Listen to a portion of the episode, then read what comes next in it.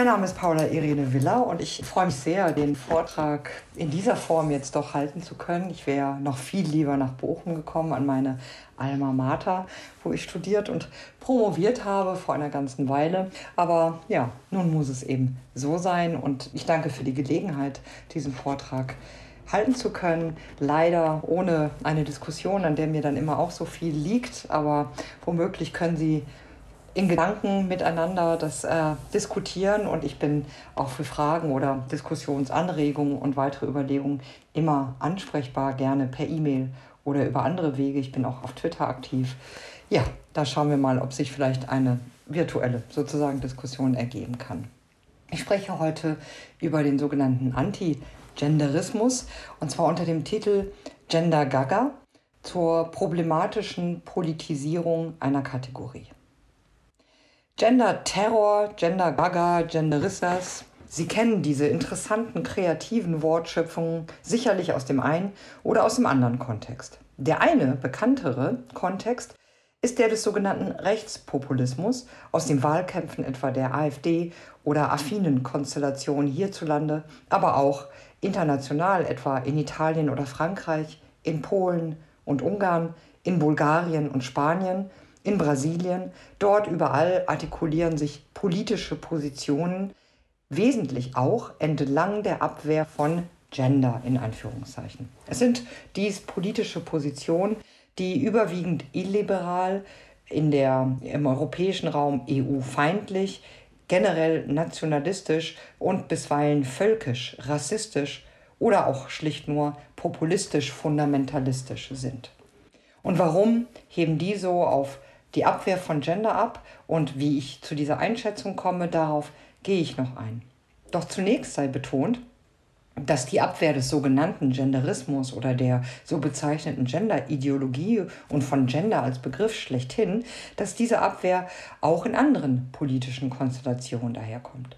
Sich von Gender nicht kategorisieren oder sich nicht voll gendern zu lassen, das fordern und behaupten auch queere Standpunkte und Personen, die sich durchaus als progressiv gar links bezeichnen würden. Es gibt etwa in München eine eben durchaus linke, subkulturelle Indie-Party-Reihe, die Get Rid heißt und deren Motto ist All Gender ist Dreck. In diesem Kontext wird ebenfalls, aber aus ganz anderen Gründen, gegen Gender und gegen die Gender-Ideologie nun gefeiert. Hier ist das Problem, gegen das wilde Party gemacht wird, Gender als Einschränkung individueller Freiheit und als bevormundendes, repressives, soziales Sein wie ideologischer Schein, als Freiheitbremse also. Und auch hierauf werde ich noch eingehen. Weiters kennen Sie womöglich eine dritte Anti-Gender, wie es heißt, Artikulation, nämlich das Konsumfeld, auch das populärkulturelle Feld, in dem sich Styles, Pop, Serien, Produkte, Influencer, Social Media, Klamotten, Kaufgelüste, Diskurse kreuzen und wechselseitig hervorbringen. Ein Beispiel dafür ist das der Benetton-Kampagne, die Kleidungsmarke Benetton, vom Herbst 2018, also gar nicht mal so lange her. Gender Free Zone steht dort auf T-Shirts und Pullis stylisch, androgyn wirkende, freundlich und dezent schüchtern, aber selbstbewusst lächelnde Menschen tragen ein buntes Durcheinander von Tüll, Jeans, Pink und Punk. Es gäbe dafür noch viele weitere Beispiele. Bunt, liebevoll und mit sympathischem Durcheinander kommt die aktuelle Werbewelt daher. Gender ist darin ein Spielzeug wie die Spielzeugkegel, um die mit Skate oder Wakeboards herumgeslalomt werden kann. Macht Spaß. In dieser Konstellation steht Gender für eine eher altmodische Struktur, mit der stylische KonsumentInnen ihren Gender Gap bunt in Szene setzen und dabei Distinktionsgewinne einfahren können. Das ist schick. Und viertens werden Sie eine weitere Form der Zurückweisung von Gender kennen, wenn sie sich in den Gender Queer Studies bewegen und in den letzten Jahren etwa an internationalen Konferenzen teilgenommen haben. Ich habe das aber auch hierzulande bereits gesehen, so vor circa einigen, äh, von einem halben Jahr ungefähr, bei einer internationalen Konferenz an einer Universität zum Thema Intersectionality. In einigen akademischen sowie aktivistischen Kontexten, nämlich, das kennen Sie wahrscheinlich auch aus Social Media, bestehen Menschen dann darauf, nicht missgegendert oder missgendert zu werden. Auf Namensbadges, etwa bei Konferenzen, wird die Option bereitgestellt, sich selber ein Pronomen auszusuchen, mit dem die Person angesprochen werden möchte. They, him, she, her, them, he und so weiter. In diesem Zusammenhang, das kennen Sie womöglich auch von Twitter her, wo das äh, in bestimmten Blasen verbreitet ist, also in diesem Zusammenhang ist Gender eine auf die Person bezogene individuelle Variable der Adressierung, eine grammatikalische Form, über die individuell verfügt wird und deren korrekte Form die Realisierung von Anerkennung und Achtung ist. Das Missgendern wird folglich als Missachtung und Abwertung der Person verstanden. Und fünftens, schließlich kennen Sie die Forderung nach einer Beendigung der Genderideologie und des Genderns, des Gender-Irrsinns und des Genderismus, wenn Sie seit ca. 2006 auch nur einigermaßen ab und an oder womöglich regelmäßig das deutschsprachige Edelfeuilleton lesen. Unser Milieu, akademisch hochgebildet, materiell gut situiert, weltgewandt, kosmopolitisch und sich für überaus mündig, gar kritisch halten. Kurzum, unsere recht privilegierte Blase liest bei FAZ, NZZ, Die Welt, der Zeit, Süddeutschen, Cicero immer wieder von KollegInnen, Biologinnen, Soziologen, Germanistinnen und Philosophen oder Philosophinnen, um nur einige Beispiele zu nennen, oder auch von gestandenen Journalistinnen der Redaktion selbst. In nunmehr unzähligen Gastkommentaren, Kolumnen, Artikeln und Glossen wird von diesem Gender wie in Gender Studies etwa als Sargnagel des Feminismus, als Krebsgeschwür am gesunden Körper der Wissenschaft, als ideologische Irrlehre, als Boom bezeichnet, der kleine Fächer wie Ur- und Frühgeschichte oder Byzantinistik verdränge. Und das sind alles Originaltöne, also Zitate aus dem Feuilleton und nicht aus beliebigen Threads auf Twitter oder Facebook. Das sind eloquent formulierte Diffamierungen der Gender Studies auch, und ich zitiere weiter, als stalinistisches Umerziehungsprogramm oder sowieso als Verschwendung unserer Steuermittel, als Beschäftigungsprogramm für überalimentierte Lehrstuhlbesetzerinnen wie mich, die vom echten Leben echter Menschen mit echten Problemen ebenso wenig Ahnung haben wie von der echten Natur echter Lebewesen. Und das wiederum ist das echte, das eigentliche Problem. Denn Gender, wie in Gender Studies, so wird im Feuilleton formuliert, zersetzt eben die echte Wissenschaft mindestens so sehr wie der Kreationismus, also der äh, religiös getönte Grundglaube an die Erschaffung der Welt, der sich gegen die Evolutionstheorie richtet. Und es wird vielfach behauptet, dass also die Gender Studies dem Kreationismus ähneln und analog funktionieren. Das alles können Sie so nachlesen, beinahe inzwischen jede Woche und das seit Jahren in den genannten Edelblättern. Lustigerweise, finde ich jedenfalls, echauffiert sich dann auch die katholische Kirche über Gender. Auch die Kirche, etwa der Vatikan, erklärt der Genderideologie gewissermaßen den Kampf. Der Vatikan sieht, nicht erst mit dem aktuellen Papst, sondern schon seit wir Papst waren mit Josef Ratzinger, der Vatikan sieht also in Gender einen Kult des Todes, beziehungsweise eine morbide, dekadente Individualisierungsideologie, die die natürliche Schöpfung nicht nur in Frage stelle, sondern gerade nach zerstöre. Es sind nicht die christlichen Religionen, orthodox, katholisch, evangelikal, per se, die Gender als Bedrohung der Schöpfung oder der moralisch-sozialen Ordnung sehen, die ihres Erachtens auf religiösen Werten basiert. Und das ist mir wichtig zu betonen, weil es nicht richtig wäre, die gesamten Kirchen oder alle und jede äh, religiös denkende Person hier sozusagen dies zu unterstellen. Es sind vielmehr fundamentalistische Strömungen innerhalb dieser Kirchen und auch zum Teil außerhalb, die derzeit jedoch ziemlich erfolgreich und auch medial recht präsent sind, so etwa in Amerika ausdrücklich Nord-, Mittel- und Südamerika. In den USA wie in Brasilien sind evangelikale Gruppen politisch außerordentlich einflussreich. Sie prägen die Agenda gewählter Präsidenten in eigentlich ja säkularen Demokratien doch ziemlich stark. In Russland oder Polen sind es die Kirchen je orthodox bzw. katholisch. Auch in Frankreich und Italien hat die katholische Kirche ziemlich massiv gegen Genderideologie mobilisiert. Interessant ist nun an diesen sehr verschiedenen Beispielen, in denen Anti-Gender-Positionen artikuliert und auch recht einflussreich werden, ist mehreres. Zunächst möchte ich darauf hinweisen und Sie dafür sensibilisieren, dass diese Anti-Gender-Rhetorik und das Gender-Bashing eben sich nicht allein auf sogenannte rechtspopulistische oder gar rechte politische Milieus und Formen beschränkt. Das wird nämlich gern und vielfach angenommen, insbesondere im akademischen Milieu und auch in sich selbst für links haltenden Kreisen. Und ich möchte selbstkritisch auch da hinzufügen, dass meine eigenen Schriften hierzu womöglich ein bisschen beigetragen haben, weil Kolleginnen und ich über den Zusammenhang von Rechtspopulismus und Anti-Gender-Positionen viel publiziert haben. Und tatsächlich finden sich, was wir auch empirisch uns angeschaut haben, im völkischen, im rassistischen, im nationalistischen und im eben rechten Spektrum tatsächlich besonders viele und vor allem besonders schrille Diffamierungen und eine besonders affektive bis hin zu obszön gewaltvollen Form des Antigenderismus. Das stimmt. Aber das Misstrauen und das Bashing von Gender beschränkt sich eben nicht auf diese politischen Konstellationen. Gender-Bashing funktioniert gut in der Mitte der Gesellschaft, eben im Feuilleton beispielsweise, auch in religiösen Konstellationen, auf dem Markt und bei linken Partys.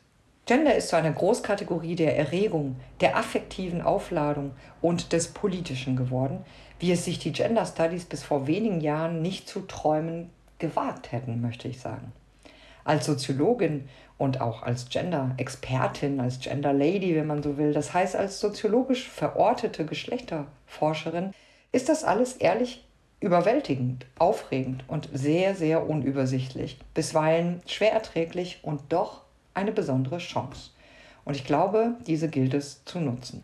Und dafür müssen wir verstehen, was wie mit Gender von wem, wo und mit welchen Folgen verknüpft und was überhaupt unter Gender verstanden wird. Warum also, so meine Frage seit einigen Jahren, ist Gender so ein Aufreger? Was ist da los? In Politik, Medien, auf Partys und im Parteiprogramm, in den Unis und Konferenzen, in Kirchen und Kommerz. Zunächst, das mag trivial anmuten, ist aber ganz entscheidend. Gender ist zu einer Containerkategorie geworden, zu einem Plastikwort. Und das meint in Anlehnung an Uwe Pörksen, dessen Kritik an dem Plastikwort ich übrigens in mehrfacher Hinsicht ausdrücklich nicht teile.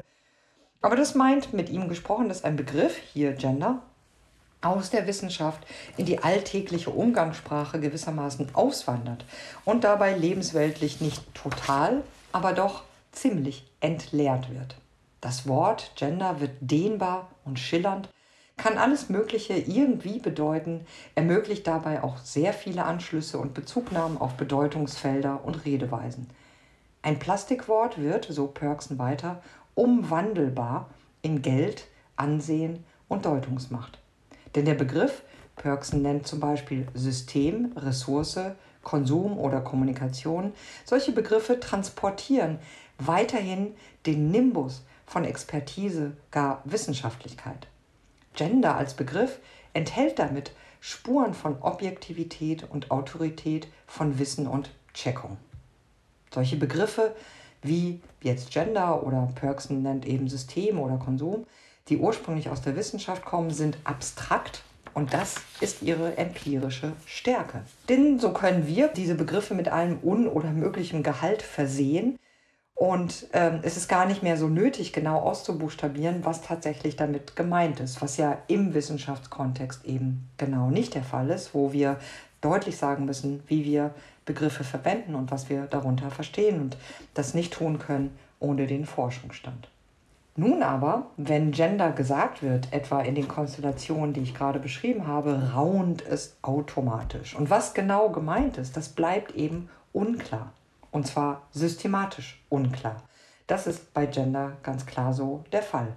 Und das ist für die Gender Studies als innerwissenschaftliche Konstellation gleichermaßen irre wie vollkommen unspektakulär. Denn eigentlich ist es ja mit allen Begriffen so, die zugleich als wissenschaftliche Fachbegriffe wie als alltagsweltliche Common Sense Begriffe verwendet werden. Und da wären Zeit, Raum, Familie, Gesellschaft, Gen, Grammatik, Genus, Bild, ADHS, Antibiotikum, Virus, Klima und so weiter. Sie kennen das.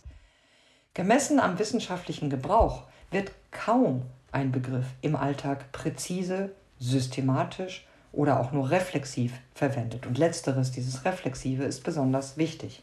Das heißt, kaum eine Verwendungsweise im Alltag wird im Lichte der Kontingenz und Konstruktion von Begriffen in ihrer Funktion als Abstraktion von der Realität verwendet. Wenn wir in den Sozialwissenschaften Begriffe wie Familie oder Gesellschaft verwenden oder äh, die KI-Forschung Intelligenz sagt, dann immer unter der Konditionaleinschränkung, dass wir das nicht gewissermaßen naiv als Spiegelung einer an sich genau so beschriebenen Eigentlichkeit sagen. Denn Intelligenz taucht ja nicht auf dem Blatt oder im Computer der Forscherin auf und sagt, hey, hi, ich bin die Intelligenz und übrigens der davor war es nicht.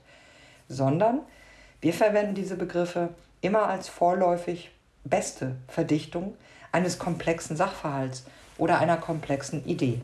Und Gender ist eben in diesem Sinne ein Plastikwort, das aus der Wissenschaft, aus einem systematischen Verwendungskontext in den Alltag gewandert ist, in der jetzigen Form. Und damit schließe ich ja nicht aus, dass, wie wir alle wissen, Gender im englischsprachigen Raum immer schon oder sehr lange ein Alltagsbegriff ist, nämlich als das sozusagen soziale, das sogenannte kulturelle Geschlecht im Verhältnis zum biologischen und als solches ist es sicherlich schon lange im Alltag im englischsprachigen Raum präsent. Aber was ich hier meine, ist die seit einigen Jahren nun zu beobachtende gewissermaßen Entlehnung oder ähm, der Spillover eines ja, tatsächlich wissenschaftlichen Begriffs in allerlei, vor allem politisch äh, verwendete ähm, Kontext.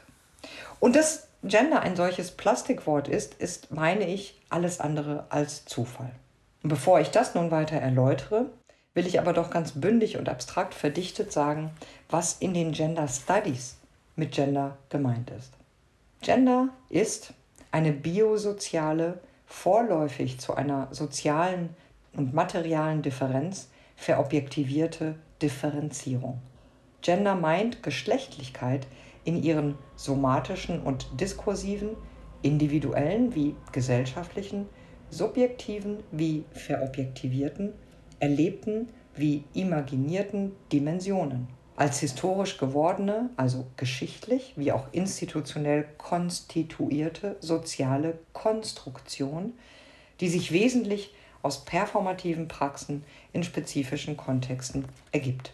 Das sind Praxen, die sich nicht abseits von Biologie und Körper vollziehen, die aber darauf weder allein noch kausal zurückführbar sind.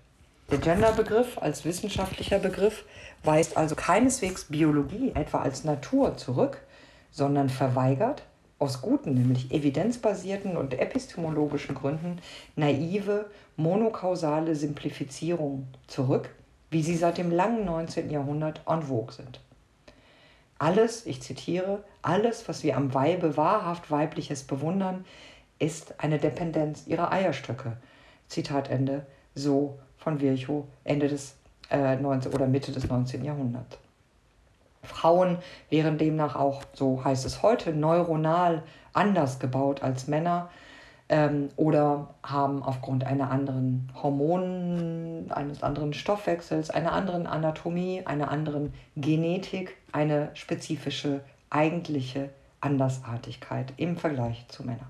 In den Gender Studies wissen wir, weil wir über einen breiten Fundus an wissenschaftshistorischen und wissenssoziologischen Studien verfügen, weil wir ein multidisziplinäres Feld sind, das schon immer auch Naturwissenschaften einschlossen und weil wir einen starken philosophischen und epistemologischen Strang haben, in den Gender Studies wissen wir also deshalb, wie komplex sich Geschlechtlichkeit auch als natürliche Wirklichkeit darstellt. Der kleine Unterschied, so alles Schwarzer in den 1970ern, ist einerseits riesig hinsichtlich seiner sozialen Relevanz auf allen Ebenen, andererseits und zugleich klein, wenn überhaupt, hinsichtlich seiner außersozialen Qualitäten.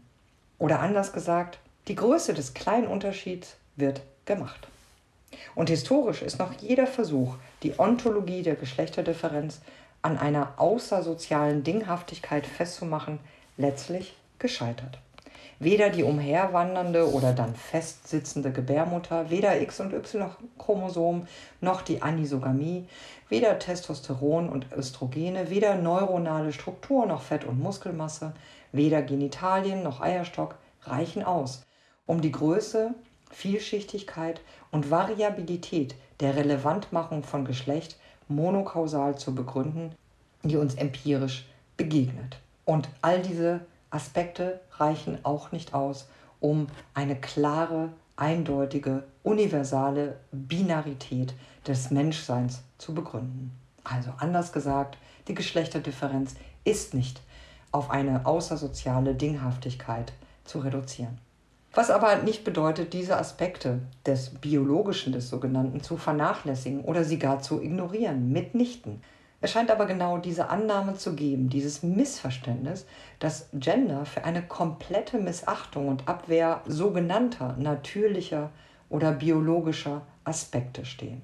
Dieses Missverständnis steht meines Erachtens für zwei Symptome, die ihrerseits miteinander verbunden sind und die auch die aktuelle Debatte um Gender befeuern. Erstens nämlich, dass die Gender Studies wie zahlreiche andere Felder auch den Common Sense anzweifeln, eine Verunsicherungswissenschaft sind und mit der Doxa des Alltags brechen.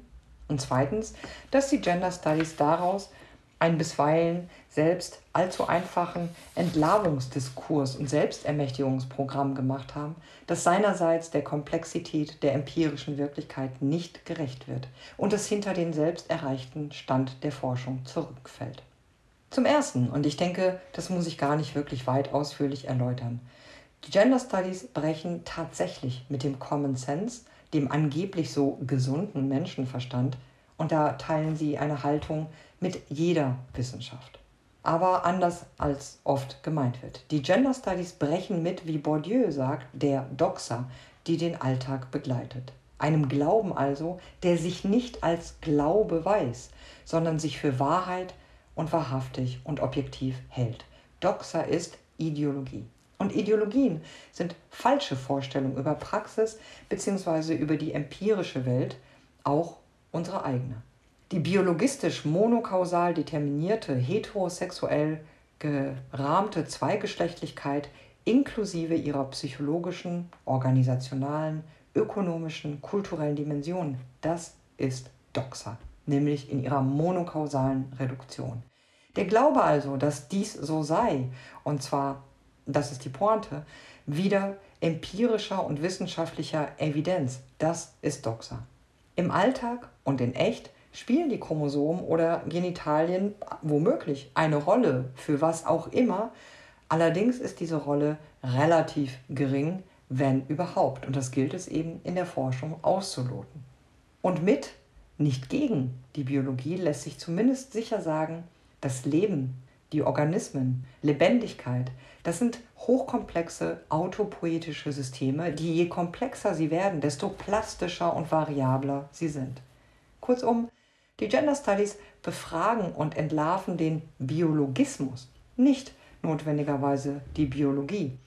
Sie entlarven Naturalisierungsprozesse, nicht notwendigerweise die Natur, eben als ideologische Momente der Geschlechtlichkeit, zumindest für die Moderne.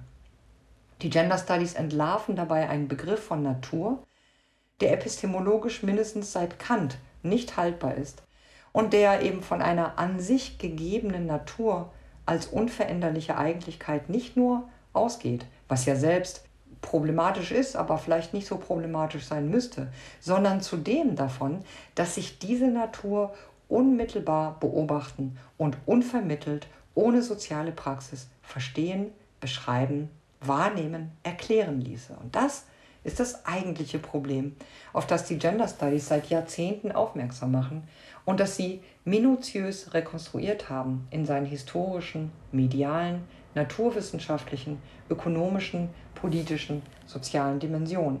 Das nämlich beobachten, messen, experimentieren, das anatomisches Sezieren und Kategorisieren, das psychologisches Skalieren und ökonomisches in Wert setzen, dass all dies und noch viel mehr soziale Formen sind.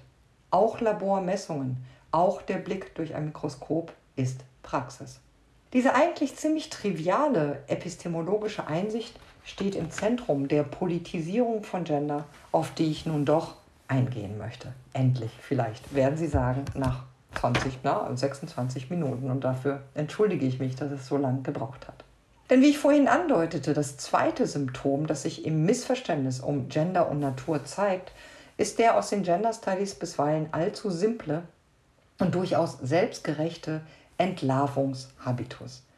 Anstatt die komplexen Vermittlungs- und Konstitutionszusammenhänge zu sehen, die etwa Naturalisierungsphänomenen zugrunde liegen, und anstatt dabei auf die multiplen, verschränkten Dimensionen einzugehen, wird in unserem Feld, den Gender Studies, vielfach entweder tatsächlich jeglicher Verweis auf Biologie oder Natur reflexhaft abgewehrt oder aber es werden alle Formen von Praxis gleichgesetzt.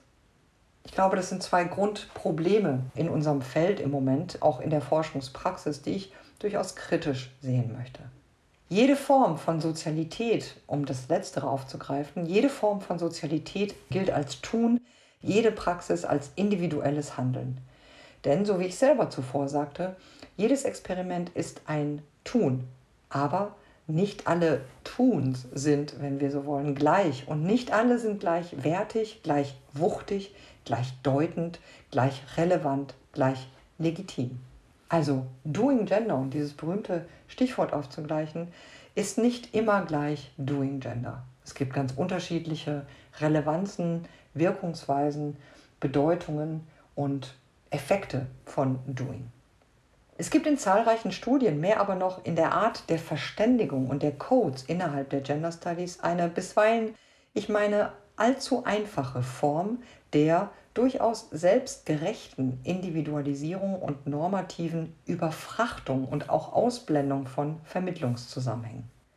Zu sagen, etwa wissenschaftliche Erkenntnisse, zum Beispiel in der Anatomie oder in der Endokrinologie, seien sozial konstituiert, meinetwegen auch sozial konstruiert, was ich begrifflich etwas unscharf finde, das meint eben nicht zu sagen, dass eine Wissenschaftlerin oder dass ein Experiment, das eine Experiment sei gewissermaßen die Verkörperung oder Verdinglichung eines sozialen Vermittlungs- oder Konstitutionenzusammenhangs.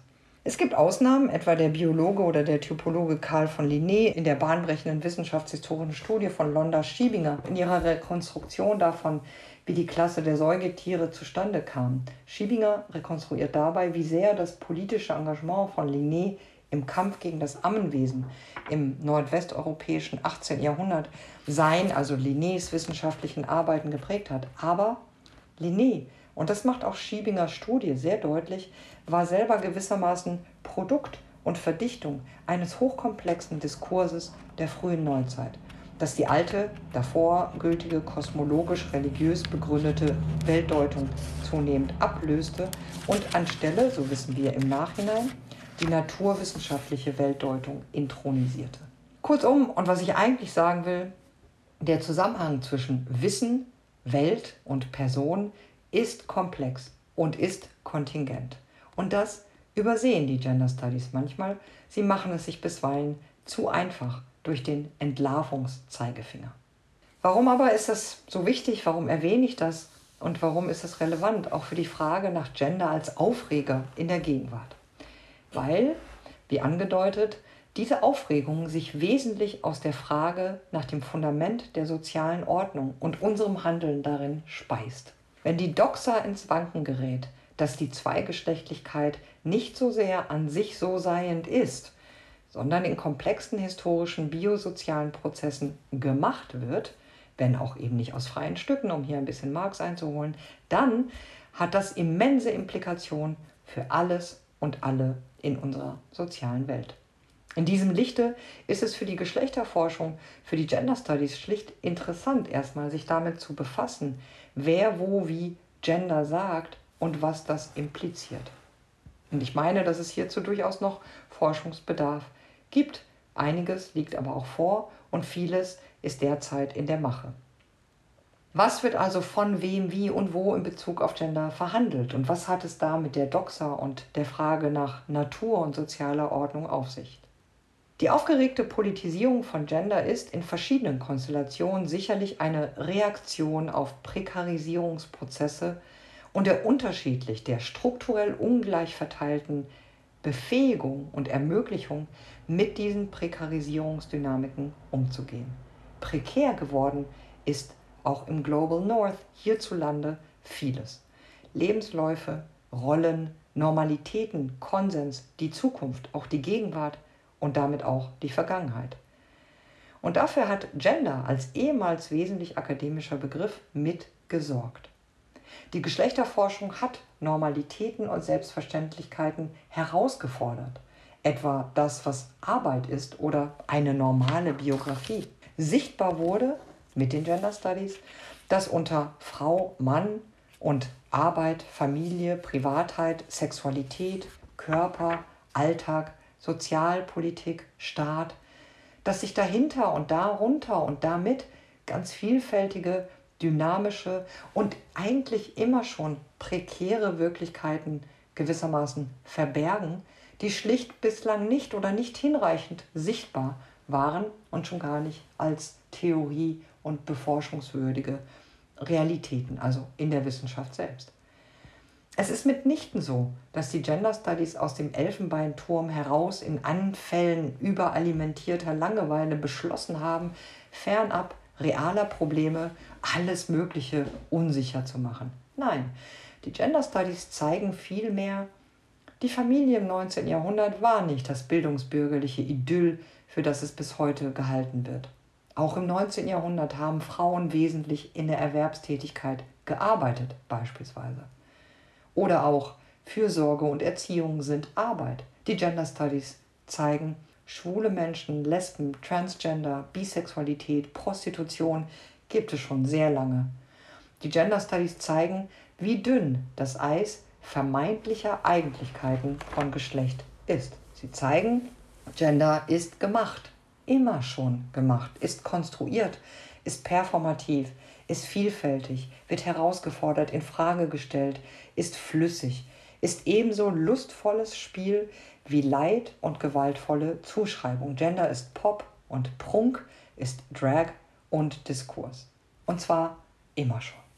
Mit der daraus folgenden Verunsicherung wurde die Frage in den Gender Studies auch nach Differenzen virulent. Auch keine neue, ganz sicher nicht. Aber die Frage nach sozialen Differenzen und Differenzverhältnissen wird immer wieder auf je spezifische Weise gestellt. Die Gender Studies, die derzeit ja viel geschmähten, sind von dieser Gleichzeitigkeit getragen, die offenbar derzeit zunehmend schwer zu verstehen oder auch zu vermitteln oder zu betreiben geworden ist, nämlich die Gleichzeitigkeit zwischen der Thinginess, der Dinglichkeit einer Differenz einerseits etwa der Geschlechterdifferenz und deren Herstellung oder Verflüssigung, um im Übrigen mit Habermas, Beck, Baumann, Derrida, Butler, Bourdieu und vielen Illustren mehr zu sprechen. Und diese Spannung von eine Differenz ist eine Sache, die gleichzeitig immer in Verhandlung, immer in Konstruktion, in Prozess ist. Diese Spannung ist konstitutiv für das Wissen und die Forschung in den Gender Studies. Das möchte ich jedenfalls hoffen. Das heißt, die Befassung mit Differenzen als Anerkennung ihrer Wirkmächtigkeit und als Teil von Struktur sowie und also deren kritische Befragung als sozial gemachtes. Diese Befassung, diese Form von Differenzbefassung kann durchaus Formen von Herrschaftskritik enthalten, etwa als Ideologie oder Wissenschaftskritik, und muss es womöglich. Nicht weil es darum geht, auf politisches Biegen und moralisches Brechen die Wissenschaft einzuspannen für ein normatives Projekt, wie vielfach angenommen wird von außerhalb der Gender Studies, sondern weil die Moderne selber ein Versprechen darauf formuliert, ausschließlich selbstgemachte Differenzen relevant zu machen, meritokratische nämlich, Bildungs- oder Leistungsdifferenzen etwa. Die einzig genuine moderne Form a priori Differenzen aber als wesentlich zu betrachten im Kontext der Moderne ist ihre Ontologisierung als Natur. Und das trifft für einige Differenzen zu, etwa für so, sogenannte Race oder für sexualitätsbezogene Differenzen oder für die Geschlechterdifferenzen. Differenzen, die in der Moderne zu Strukturen werden, die sozusagen immunisiert werden, zunächst mal gegen sozialen Wandel, das funktioniert eben in der Moderne nur über ihre Ontologisierung als außersoziale Natur. Und darum ist Herrschaftskritik, die Naturalisierungskritik beinhaltet und zum Kern hat, so wichtig und begleitet die Moderne eigentlich seit es sie gibt. Mit Olympe de Gouges trat das ja schon sozusagen auf den Plan Ende des 18. Jahrhunderts im Kontext der Menschen, der universalen Bürger oder auch dann Frauenrechte und begleitet sozusagen die Moderne, ja, diese Kritik an der Naturalisierung als Herrschaftsinstrument.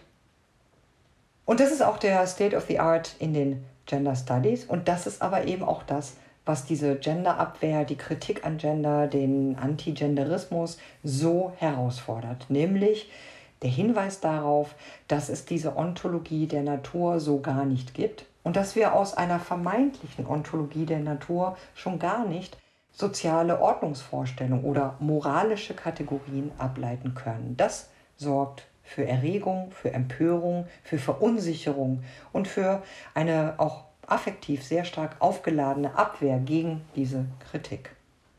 Und das ist auch deswegen interessant zu sehen und gewissermaßen nachvollziehbar, weil in dieser Naturalisierungskritik, in dieser Entlarvungsgeste oder ja, in dieser Aufklärung über Naturalisierung durchaus auch ein Gewinn, ein Distinktionsgewinn, wenn man so will, steckt, ähm, der in bestimmten Kontexten, in bestimmten Eliten würden manche sagen, in bestimmten Milieus auch ja, distinktionsbringend und gewinnbringend eingesetzt werden kann. Denn für diejenigen, die nun über genug Differenzversiertheit und Kontingenzkompetenz verfügen, die sind sozusagen fein raus, weil sie diese Versiertheit, diese Kompetenzen gewinnbringend zu Markte tragen können.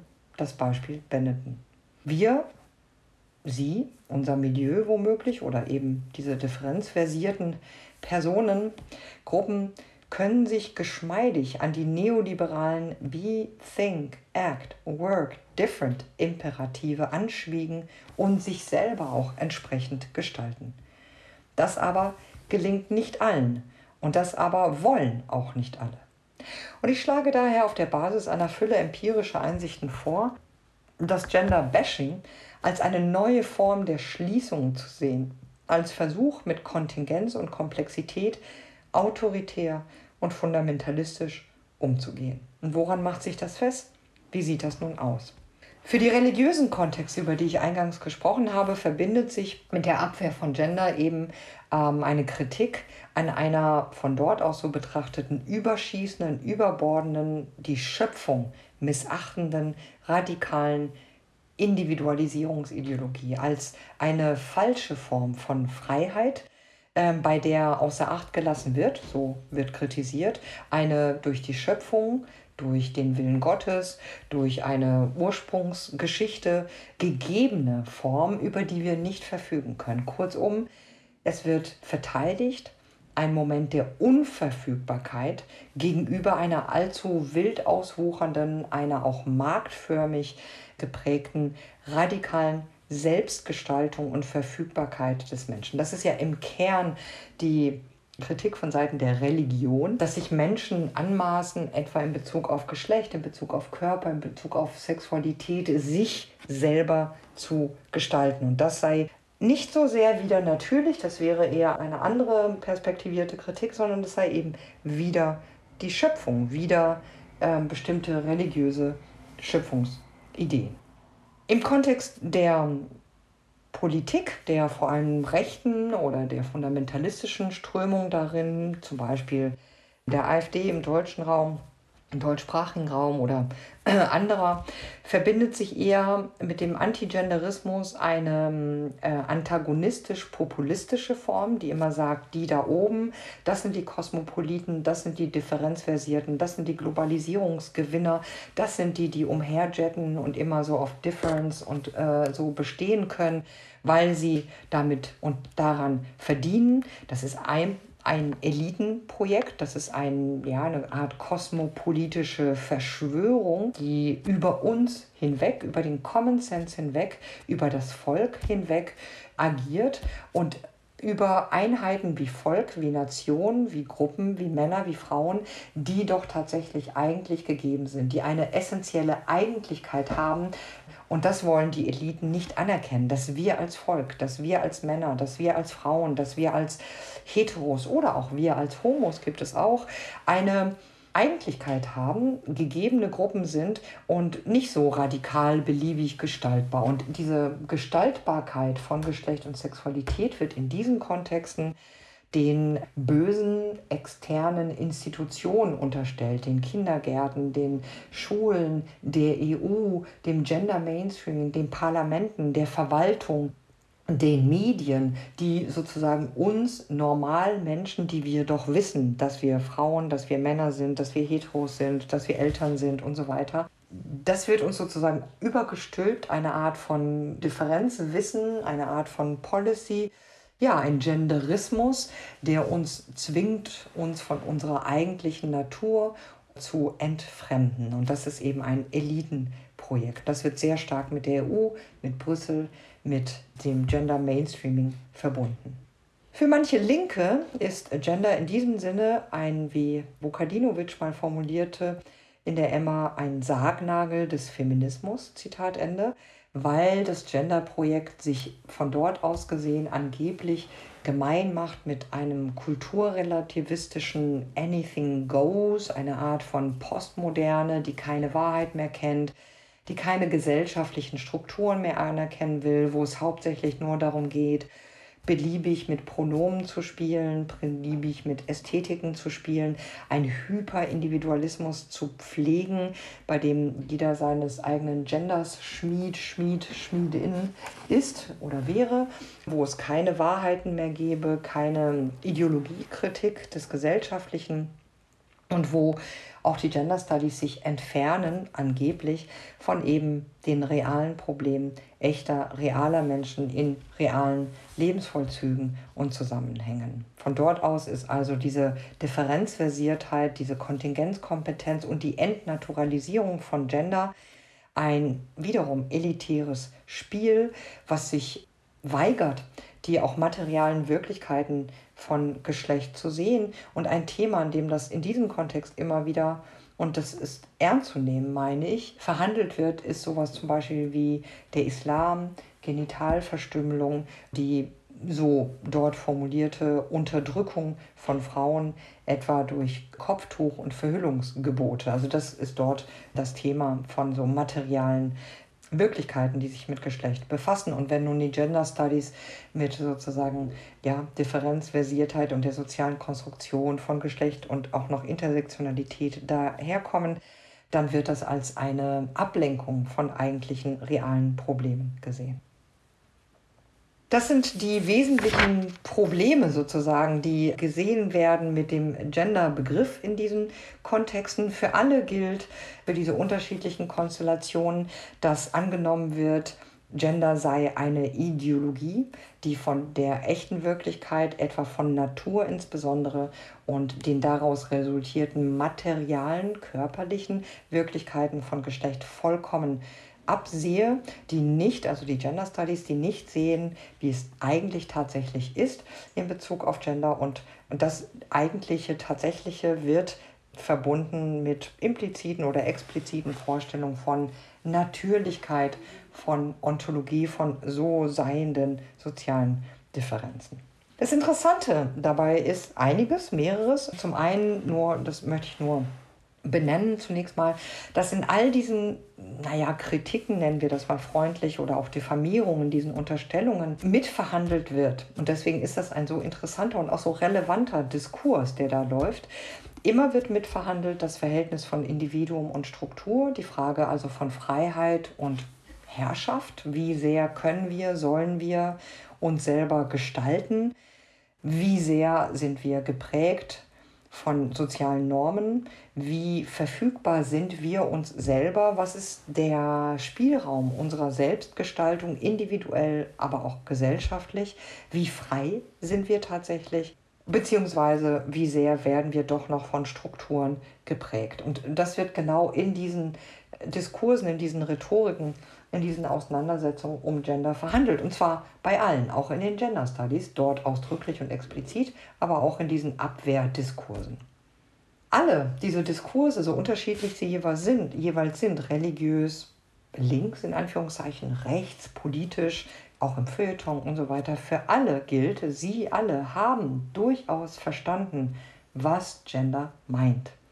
Auch wenn das oft diffamatorisch daherkommt, dann wird doch intuitiv oder manchmal auch ausdrücklich, und ich möchte da den Vatikan anführen, der sehr gut weiß, was die Gender Studies publizieren und als Fun Fact äh, sei nur erwähnt, dass, dass äh, der frühere Papst, also Ratzinger, ein wirklich exzellenter Kenner ist der Frühschriften von Judith Butler. All diese Kontexte jedenfalls haben verstanden, Gender ist ein postessentialistischer Begriff. Gender ist differenziert und komplex und verweist auf eine hochdifferenzierte, komplexe Wirklichkeit. Ja. Und ja, Gender ist Teil von marktgängigen neoliberalen Logiken in supranationalen Policies. Das stimmt. Gender als Begriff fordert die soziale Ordnung hinsichtlich ihrer Grundlagen heraus. Ja, auch das stimmt. Mit Gender ist, ob in Gender Mainstreaming, in den Gender Studies oder ob in Gender als Ebene alltäglicher Erziehungs-, Hausarbeits-, Berufs- oder Identitätspraxen, mit Gender ist ja tatsächlich gemeint, dass Geschlechtlichkeit mehr anderes ist als ein außersozialer Zwangsdeterminismus. Gender beinhaltet zwingend die Anerkennung der sozialen, individuellen Gestaltbarkeit von Geschlecht, dessen mediale Vermitteltheit. Und das ist ein Freiheitsgewinn, ganz im Sinne des modernen Selbstverständnisses, ob bei Kant oder Marx, nämlich, dass sich die Geschichte, die Gesellschaft und die Menschen selber machen. Aber, und dies ist eigentlich eine wesentliche Einsicht der Gender Studies, dieses selber machen geschieht eben nicht aus freien Stücken, nicht individuell so bewusst, nicht voluntaristisch absichtsvoll, sondern ausgestattet und verbunden oder verankert in Trägheiten, die somatisch, ja auch biologisch sind. Und ebenso in Trägheiten, die historisch sind, als soziale Struktur. Gender ist eine Konstruktion, die institutionell gespurt ist, in politischen Regulationskonstellationen. Kurzum, Gender als selbstgemachte biosoziale Form ist gesellschaftliche Textur und Struktur. Und als solche ist sie nicht unmittelbar in ihrer Gänze verfügbar. Ich meine, und ich komme damit zum Schluss, dass diese Einsicht kaum überschätzt werden kann. Denn aktuell erleben wir eine, ich finde, eigenartige, womöglich zeitgeistig symptomatische Verkürzung von sozial konstruiert eben auf individuell verfügbar, auf eine geradezu gefühlte Evidenz und eine Verkürzung auf eine leistungskompatible Selbstoptimierung. Das ist interessant.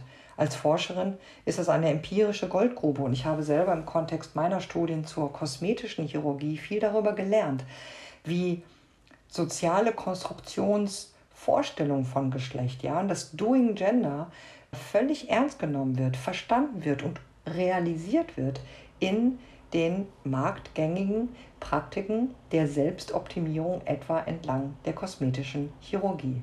Mein Bauch gehört mir und deswegen lasse ich mir das Fett daran absaugen. Im forschungspolitischen Lichte heißt das, die Breite der Gender Studies zeigt, dass wir es bei Geschlecht mit einer sozialen Textur und Struktur zu tun haben, die eben nicht im Identitätsindividualismus aufgeht. Und darum, so meine These, eignet sich die Breite und Tiefe der Geschlechterforschung durchaus dazu, die Eigenlogik des Sozialen und Natürlichen zu erforschen und über dessen Wirksamkeit jenseits unseres individuellen Zugriffs aufzuklären.